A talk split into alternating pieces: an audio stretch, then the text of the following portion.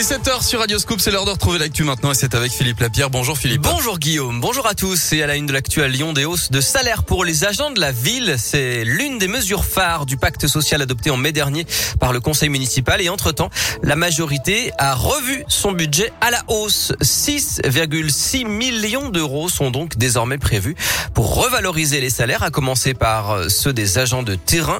L'objectif est de rattraper le retard pris par rapport au privé où les rémunérations ont augmenté bien plus vite.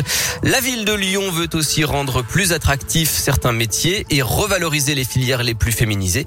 Et les hausses de salaire donc attendues euh, concernent en priorité les agents de catégorie C dès le mois de janvier, comme nous l'a expliqué Laurent Bozetil. Et il est adjoint au maire chargé des services publics. Ces agents devraient bénéficier d'une augmentation en moyenne de 600 euros bruts par an. Et puis, nous aurons euh, une seconde vague de revalorisation au titre de l'égalité femmes-hommes, on a des écarts de salaire à la ville de Lyon qui sont persistants, de l'ordre de 13% entre le salaire moyen des femmes et le salaire moyen des hommes.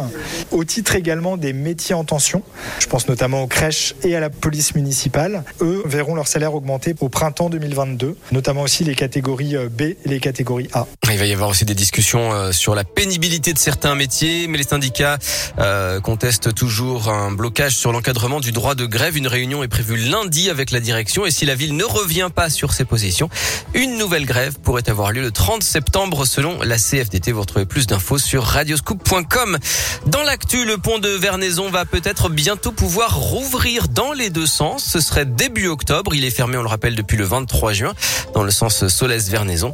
Les tests sont actuellement en cours et un autre pont, un pont de secours pourrait également être construit d'ici 2023.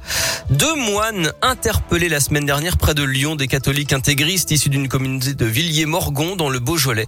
Ils sont soupçonnés d'avoir mis le feu ou tenté de mettre le feu à des antennes relais à Saint-Forgeux et Ancy. Selon le progrès, ils ont reconnu les faits. Ils évoquent la dangerosité de la 5G pour la santé. Le responsable de leur communauté parle d'une erreur de jeunesse. Les suspects ont 39 et 40 ans. Emmanuel Macron s'était engagé à équiper chaque policier d'ici l'an prochain et chaque voiture d'ici 2023. 500 caméras piétons, nouvelle génération supplémentaire vont être distribués aux policiers du Rhône. Chaque patrouille sera équipée. Les syndicats se disent satisfaits parce que c'est un modèle qui est de meilleure qualité que celui d'avant. En sport et en tennis, la saison galère de Caroline Garcia continue à nouveau éliminée dès le premier tour d'un tournoi comme à Wimbledon, à Hambourg, aux Jeux de Tokyo ou à Montréal. Cette fois, la lyonnaise a été battue par la russe Potapova à Ostrava en République tchèque. Elle est désormais 60e mondiale. Seule éclaircie de sa saison, les demi-finales à Lausanne, mi-juillet.